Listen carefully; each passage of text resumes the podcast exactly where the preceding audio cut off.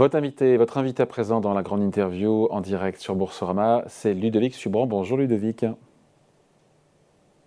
Est-ce qu'il m'entend Ludovic? Est-ce que Ludovic Subran est avec nous? Oui. Chef économiste du groupe Alliance. Comment il va? Il va bien? Il va très bien. Tant mieux. On a beaucoup parlé de l'impact euh, ces dernières semaines, évidemment, euh, des resserts monétaires des banques centrales sur les banques, moins sur les assureurs. Euh, est-ce que les compagnies d'assurance, est-ce qu'elles sont bien armées, selon vous? Vous allez me dire que oui, pour faire face à cette hausse rapide des taux d'intérêt. Sachant, non, je vous prends l'exemple qui fait pas rire du tout, pour le coup, en Italie, l'assureur italien Eurovita est menacé de faillite. Non, mais c'est euh, dans la lignée de ce que vient d'expliquer Xavier Timbaud. Je pense que ces histoires de liquidité obsèdent tout le monde. Euh, moi, dans mon entreprise, par exemple, ça fait euh, au moins neuf mois qu'on ne parle que de ça. C'est-à-dire qu'on la, hausse des taux d'intérêt a forcément créé un choc sur les prix des obligations et donc sur les revenus d'investissement. Mais en Europe, par exemple, on est tous extrêmement régulés, hein, comme les banques, sur le risque de duration. Donc c'est vrai que c'est quelque chose qui qui est euh, dans, dans le, sur le radar de toute institution financière. Xavier parlait des, des institutions euh, financières non bancaires. Les assureurs, c'est 40 euh, trilliards d'actifs. C'est 9% des, des actifs globaux financiers. Les, les, fonds de pension, c'est à peu près la même chose. et donc, tous ces acteurs-là sont bien sûr en train d'essayer de voir comment dérisquer. Euh, donc, euh, que ce soit euh, la façon dont ils gèrent les portefeuilles obligataires, vous parlez d'Eurovita en Italie, mais aussi de manière générale, l'ensemble des actifs financiers. Pendant très longtemps, on est allé chercher du rendement sur des actifs financiers de non cotés. Et ces actifs financiers de non cotés, aujourd'hui, bah, on voit ce qui se passe sur tout ce qui est euh, immobilier euh, euh, commercial, par exemple. On a vu ce qui s'est passé avec Blackstone et leur fonds de rédemption. C'est des sujets que. Non, pardon, qu'est-ce qui s'est passé? Je vous coupe, qu'est-ce qui s'est passé? Expliquez-moi là, sur l'immobilier commercial et Blackstone. les gens qui avaient investi de l'argent dans les fonds Blackstone d'immobilier commercial n'ont pas pu récupérer leurs fonds. Ah, donc en fait, ça nous rappelle des beaucoup moins liquides qu'on pensait. Voilà. Et donc, donc mais c'est ce que disait un peu Xavier. il vous a parlé des fonds de pension anglais. Il y a une série d'accidents financiers qui s'accumulent depuis maintenant un an et demi. Euh, alors on pourrait aussi mettre là-dedans Archegos, Greensill, ce qui se passe avec Crédit Suisse. On a bien sûr les fonds de pension, on a euh, les appels de marge sur les, les traders de, matière, de matières premières, on a bien sûr SVB, etc. Il y a quand même une accumulation de cette idée que après de la liquidité très abondante, quand elle se raréfie par les prix et puis maintenant un peu par les volumes, hein, on voit euh, euh, les, les, extensions de crédit qui diminuent, bah, ça crée forcément un credit crunch. Euh, de manière générale et des sujets autour de la liquidité et du stress financier. Donc tous les acteurs financiers, mais je dirais même les acteurs non financiers. Pour les entreprises, aujourd'hui, le vrai risque, c'est que le resserrement des conditions de crédit crée une vague de faillite un peu plus forte que celle qui était juste liée à la normalisation autour des coûts et de la rentabilité. Donc euh, oui, c'est un sujet pour l'ensemble des acteurs économiques d'absorber le choc du taux d'intérêt qui n'est qu'en partie absorbé, puisqu'il y a des délais dans euh, l'absorption. C'est pour ça que le choc du taux d'intérêt américain, on a vu que le début, hein, en fait, il va être au pic plutôt au troisième trimestre 2023. Et puis, en effet, pour les acteurs financiers qui n'ont pas pris au sérieux euh, les chocs de, les risques de duration ou les risques de marché de manière générale, bien sûr que c'est une année qui va être euh, compliquée. Alors, il y a plein de choses dans ce que vous avez dit là, Ludovic, comme souvent. sa pensée est riche et complexe, donc on va prendre point par point. Mais juste d'abord pour clore cette histoire de, de décollecte massive. Si d'aventure, encore une fois, les, que, qu'est-ce qui se passe si massivement les clients des assureurs veulent récupérer leurs avoirs pour les placer ben, sur des fonds euh, obligataires qui rapportent plus, des fonds en euros qui rapportent plus, nouvellement lancés, puisque les taux d'intérêt sont plus élevés. Qu'est-ce qui se passe? Est-ce qu'il y a un risque, il y a danger ou pas pour les assureurs? Et jusqu'à quel point? un, c'est quelque chose. Les, assureurs et les banquiers, c'est pas du tout la même chose, puisque les rachats, par exemple, d'assurance vie euh, qui, qui, que vous trouvez peut-être euh, moins rémunératrices, ça arrive pas souvent parce que souvent, enfin, parce que quand vous prenez euh, ce type de placement, c'est patrimonial. Donc il y a, la fiscalité. Donc la fiscalité, est bloquante. Les gens sortent pas parce que sinon ils perdent l'avantage fiscal, c'est ça? Souvent, c'est comme ça. Et c'est pour ça qu'on a rarement vu une fuite, une, une, panique assurantielle comme on a vu une panique des, des dépôts bancaires. Euh. alors je sais qu'on est à l'ère du numérique, je sais que SVB, bah ça réfléchir les gens sur l'idée que c'est la première panique bancaire à l'époque du numérique, c'est une panique bancaire de milliardaires. Donc euh, les gens se disent que ça pourrait très bien arriver sur le segment patrimonial. Moi, j'ai du mal à y croire. Et ensuite, sur votre question sur comment ça se gère, ben, en fait, tout est une question de où est le vrai cash. Et donc, quand vous êtes assureur, ben, non seulement déjà tous vos tous à cause de la régulation et donc de, depuis euh, maintenant 15 ans, on a euh, en gros des matelas de liquidité, notamment quand on investit des choses sur euh, des, des actifs qui sont peut-être moins liquides. Par exemple, quand vous investissez en tant qu'assureur sur du non coté, donc sur du private equity pour euh, parler euh, en mauvais français. Généralement, à côté, vous avez un, compte général où vous avez à peu près le même cash que vous avez investi sur des actifs non cotés. Et ensuite, ce qui pourrait vraiment être problématique, c'est s'il y avait des risques de liquidité sur les obligations souveraines, notamment d'entreprises. Ça, euh, Xavier en a parlé, c'est le job des banques centrales de s'assurer qu'il n'y ait pas de risque de liquidité sur les obligations. Donc en fait, le gradient, si vous voulez, de risque pour les porteurs de euh, d'avoir financier auprès des assurances. C'est sur le non côté, mais ça la régulation le gère plutôt très bien. Et après sur le côté, donc notamment l'obligataire, et ça c'est le job aussi euh, des banques centrales et là encore euh, quelque part des, des, régulateurs et des superviseurs. Donc le risque il est beaucoup moins grand que sur une panique une panique bancaire, à, grâce à la régulation et aussi grâce à la gestion du cash et de la liquidité qui mmh. est un savoir-faire des assureurs un peu historiques. Le devis, on se dit quoi? On se dit que le gros de la tempête bancaire est vraiment derrière nous. On est modeste en se disant, on ne sait pas, il peut encore y avoir des, euh, des tremblements ou des. Euh, voilà, des, euh, ça peut encore. comment on appelle ça on se dit, Comme on, sait, comme avec les volcans, là, vous savez, tout d'un coup, il y a d'autres d'autres fissures. On se, dit, que c'est pas fini parce que le choc de taux d'intérêt dans l'économie est majeur, que par exemple en Europe, euh, si d'aventure on avait un gros risque bancaire qui se manifestait, on serait peut-être un peu moins rapide que euh, les, les, Britanniques, les Américains et les Suisses pour décider d'une résolution facile. Même si on a des mécanismes de résolution de ce type de crise, on est européen, donc il faudrait se mettre d'accord parce qu'il y aurait des histoires de géographie et de frontières qui viendraient polluer la décision rapide euh, des acteurs euh, gouvernementaux et, monétaires qui décideraient en fait de circonscrire ces risques. Ça, c'est le premier sujet. Et puis, deuxième sujet, les accidents financiers, c'est pas fini parce qu'il y a tous ces accidents financiers peut-être moins systémiques du non bancaire qui forcément inquiètent. Ça peut être des hedge funds, ça peut être des, gérants qui sont très endettés. Dans, le chapitre 2, puisque aujourd'hui c'est la fête du chapitre 2 du FMI sur euh, la stabilité financière, euh, en fait il y a quatre euh, colonnes intéressantes. Il y a l'endettement, donc le leverage. Donc est-ce que ces acteurs... 305 mondial et de 350% du PIB, du jamais vu. Ouais, et puis, et puis on a vu avec euh, les, les fonds de pension euh, anglais qu'en fait ils sont souvent plus, ils, ils, se sont endettés pour aller placer plus de l'argent et gagner plus d'argent, et que quand il y a un choc de taux d'intérêt, bah, il y a souvent du mismatch. Voilà.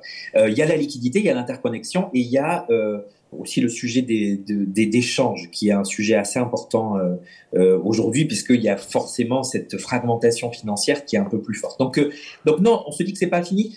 Donc, juste, vous redoutez quoi, que je comprends bien? Un une espèce d'accident financier qui pourrait toucher un acteur qui aurait besoin de se, refinancer, mais qui ne pourrait pas, c'est ça?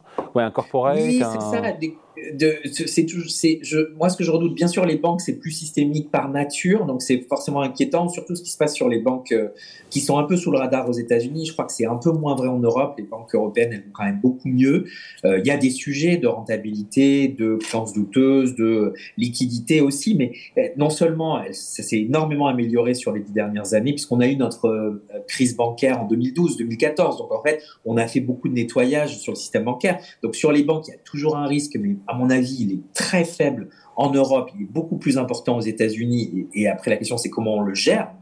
Et moi, je trouve qu'il y a une, une forme de, de, gestion de ces risques de la part des autorités qui est assez rassurante. Hein. Elles sont prêtes à administrer le canal bancaire s'il le faut pour éviter, on l'a vu avec SVB ou avec Crédit Suisse, pour éviter que, ça, que le risque de contagion soit important. Donc il y a ce risque-là. Et puis après, sur les autres acteurs bancaires, vous avez parlé des, des, acteurs financiers, donc les hedge funds, les fonds de pension, des assureurs vie qui sont très mal capitalisés. Bien sûr que c'est des sujets. Après, la question, c'est est-ce que c'est systémique Je le pense pas. Donc, euh, donc est-ce qu'il y a, pour pas citer euh, notre dernier rapport, on a utilisé le, le film qui a eu un Oscar et Michel Yeo qui a eu un Oscar, hein, de Everything Everywhere All at Once. Donc l'idée qu'il y a des petits feux un peu partout.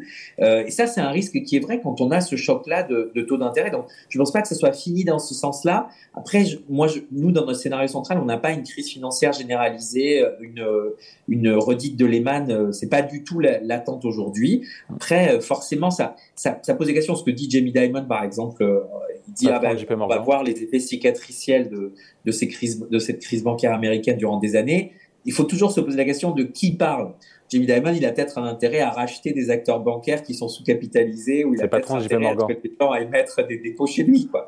Comme quand BlackRock dit Ah bah oui, c'est très grave. Donc il faut, faut se poser la question d'où vient l'information. Et ensuite, euh, bien sûr que c'est un sujet, une crise de confiance, puisque c'est ça. Hein. Euh, Crédit Suisse, c'est vraiment euh, de la défiance qui se cristallise. C'est toujours possible. Et donc, bah, il faut baisser les vulnérabilités, il faut réagir tout de suite, il faut améliorer, il faut scruter mieux, il faut améliorer le suivi des mmh. risques et il faut chercher où est le vrai cash, où est la liquidité à tout prix, que ce soit dans les acteurs financiers non financiers aujourd'hui. C'est ça le nerf de la guerre. Et donc, encore une fois, sur les acteurs non financiers, sur les entreprises aujourd'hui, la vraie question que devraient se poser les directeurs généraux et les directeurs financiers, c'est où est mon cash, comment va mon BFR, mes besoins en fonds de roulement, et est-ce que aujourd'hui j'ai de la liquidité? Alors bien sûr, c'est beaucoup moins grave quand c'est des acteurs non financiers parce que ça s'appelle une faillite s'il y a un risque de solvabilité. C'est plus grave dans les acteurs financiers parce que ça sera ça sera mi-fi et c'est contagieux.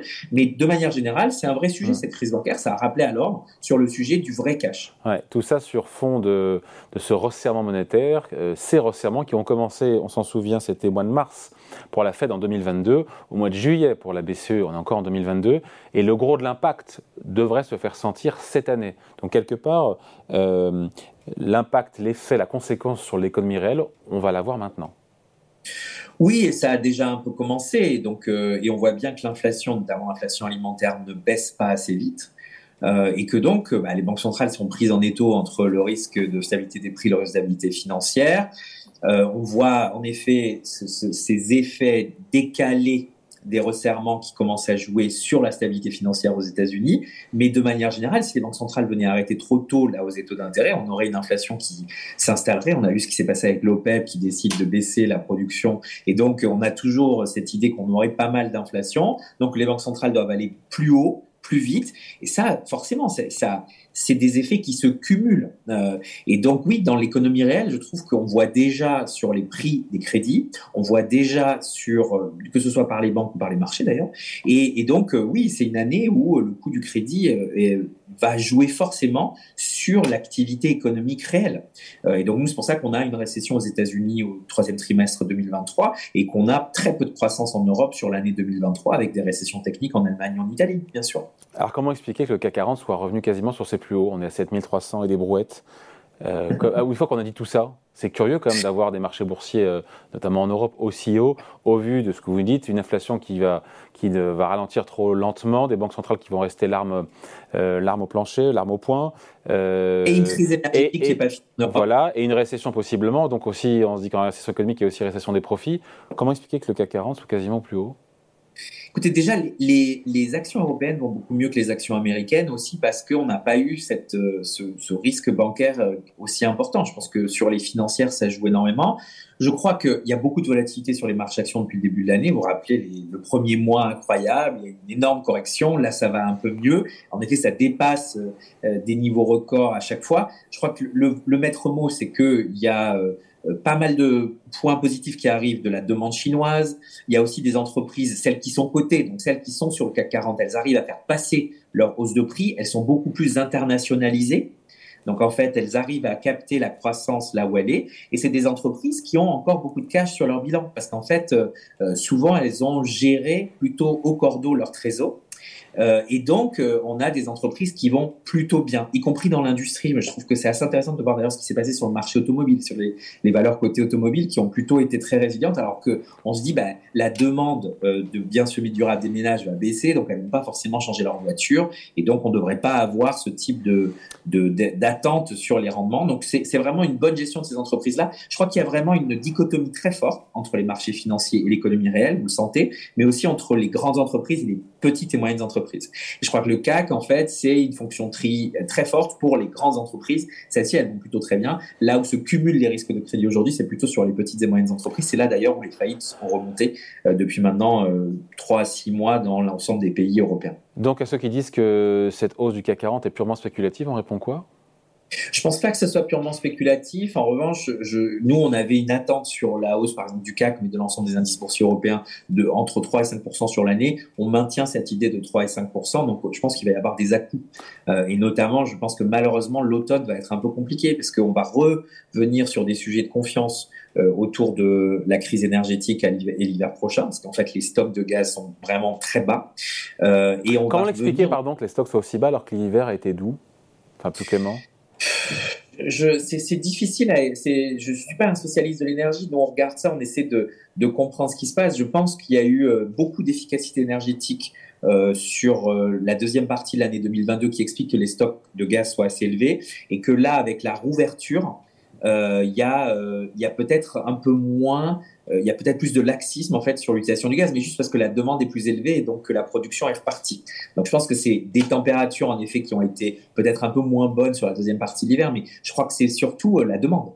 Euh, et donc la, rouverture chinoise et de manière générale la, résilience de l'économie, puisque encore une fois, hein, en Europe, 30% de, en gros, de la demande est portée par les dépenses publiques et les dérivés des dépenses publiques.